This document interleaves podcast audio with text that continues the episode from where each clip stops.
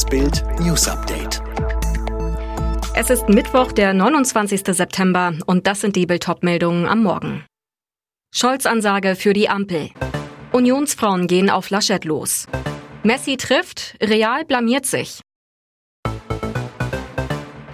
Manchen in der SPD-Führung fällt es nicht leicht, den Wahlkampfmodus zu verlassen. Voodoo-Ökonomie verfolge die FDP, wenn sie Steuergeschenke an Reiche verteilen wollte, wettete Parteichef Norbert Walter Borjans noch am Montag früh im Deutschlandfunk. Keine zwei Stunden später nahm sich Wahlsieger Olaf Scholz die Spitzengenossen im Willy Brandt-Haus zur Brust. Stellte klar, keine Angriffe mehr auf die Grünen oder die FDP, keine roten Linien, keine Hürden für das rot-gelb-grüne Ampelbündnis. Sondierungen würden nicht mehr öffentlich geführt, sondern nur noch intern mit den Freunden, mit denen wir regieren wollen. Seitdem kein Zucken mehr vom linken Parteiflügel. Nova Bo schwärmt, es gibt nur eine Option, die Ampel.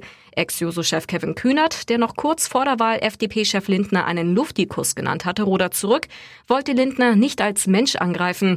Selbst SPD-Chefin Saskia Esken, sonst jederzeit für Klassenkampf und Loblieder auf den Sozialismus zu haben, sagt nichts mehr, was nach hinten losgehen könnte. Es ist ein Instagram-Foto, wie es Millionen User jeden Tag auf der Social-Media-Plattform Instagram posten. Vier Menschen leicht lächelnd, ein Selfie. Doch hier treffen sich nicht ein paar Freunde irgendwo in Berlin, sondern die mächtige Citrus-Koalition, die Kanzlermacher.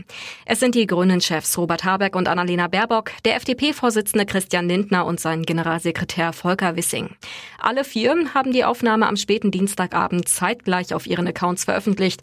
Der Text ist wohl überlegt. Auf der der Suche nach einer neuen Regierung loten wir Gemeinsamkeiten und Brückenübertrennendes aus und finden sogar welche. Spannende Zeiten. Start der Sondierungen für die neue Bundesregierung. Erst wenn FDP und Grüne sich im Grundsatz einig sind, wird über eine Dreierkoalition verhandelt. In erster Linie mit Olaf Scholz von der SPD. Sollte sich die CDU personell fangen, dann eventuell auch mit der Union. Ausgeschlossen bisher nichts. Dass CDU-Chef Laschet trotz seiner Wahlniederlage überhaupt über Regierungsaufträge spricht, bringt den Geduldsfaden von Unionsfraktionsvize Gitta Konnemann nun zum Reißen. In der Fraktionssitzung der Union sagte Konnemann nach Bildinformation, wir leben in zwei Welten. Einer redet von Regierungsaufträgen, die Basis redet vom historisch schlechtesten Wahlergebnis von nur 19 Prozent. Dann die Rücktrittsfrage, wer übernimmt denn Verantwortung wann? Die Abgeordnete Silvia Panther legte nach, verantwortlich sein heißt auch Verantwortung zu übernehmen. Die Entwicklungen im Wahlkampf sei abzusehen gewesen. Und weiter, wenn wir gegen die Parteibasis, wenn wir gegen die Fraktion das falsche Zugpferd genommen haben, dann kann es jetzt doch nicht sein, dass man jetzt einfach so weitermacht. Zweites Champions League-Spiel, zweiter Sieg und ein erstes Malen für den BVB. Dortmund besiegt Sporting Lissabon 1 zu 0.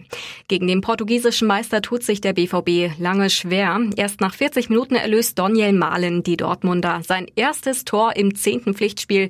Sogar die erste Torbeteiligung für den Sancho-Nachfolger. Danach herrscht große Aufregung im Fanblock von Sporting. Zunächst sind mehrere Ordner im Block. Wenige der 500 mitgereisten Fans sorgen für Krawall. Mehrere Polizisten Polizisten schreiten ein. Doch auf einmal eskaliert die Situation, es fliegen Fäuste. Auch Bierbecher werden aus den oberen Reihen in Richtung der Ordner geworfen. Erst nachdem noch mehr Polizisten in den Block kommen, beruhigt sich die Lage.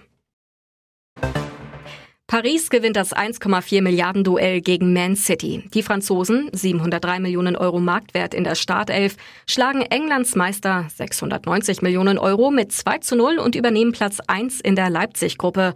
Und Messi schießt sein erstes Tor am Trikot für PSG, trifft zum 2 zu 0.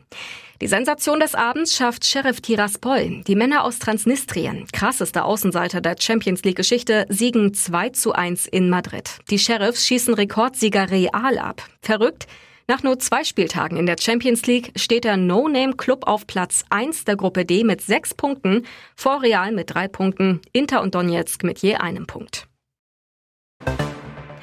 Ein großes Pflaster klebt Peter R. unter dem rechten Auge. Was vielleicht nach einem Sturz aussieht, ist das Ergebnis einer Polizeikugel, die er im Gesicht getroffen hatte. Peter R. sagte zu Bild, ich bin auf offener Straße angeschossen worden. Hintergrund?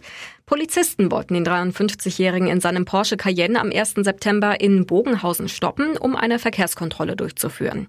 Der Fahrer missachtete jedoch mehrfach die Anhaltezeichen, sagt die Polizei. Die Polizei war hinter ihm, er gab Gas, versuchte mit hoher Geschwindigkeit zu entkommen und stoppte erst auf der A94. Als die Polizisten ausstiegen und zu Porsche Peter gehen wollten, fuhr er laut Polizei auf einen der Beamten zu. Dieser feuerte mehrfach auf er im Porsche, der nach Bildinfos eine Escort-Lady auf dem Beifahrersitz hatte. Zwei Kugeln sollen er getroffen haben, eine davon unter dem rechten Auge. Jetzt müssen das Landeskriminalamt und die Staatsanwaltschaft München I klären, ob die Schüsse in Notwehr abgegeben worden sind oder nicht. Alle weiteren News und die neuesten Entwicklungen zu den Top-Themen gibt's jetzt und rund um die Uhr auf Bild.de.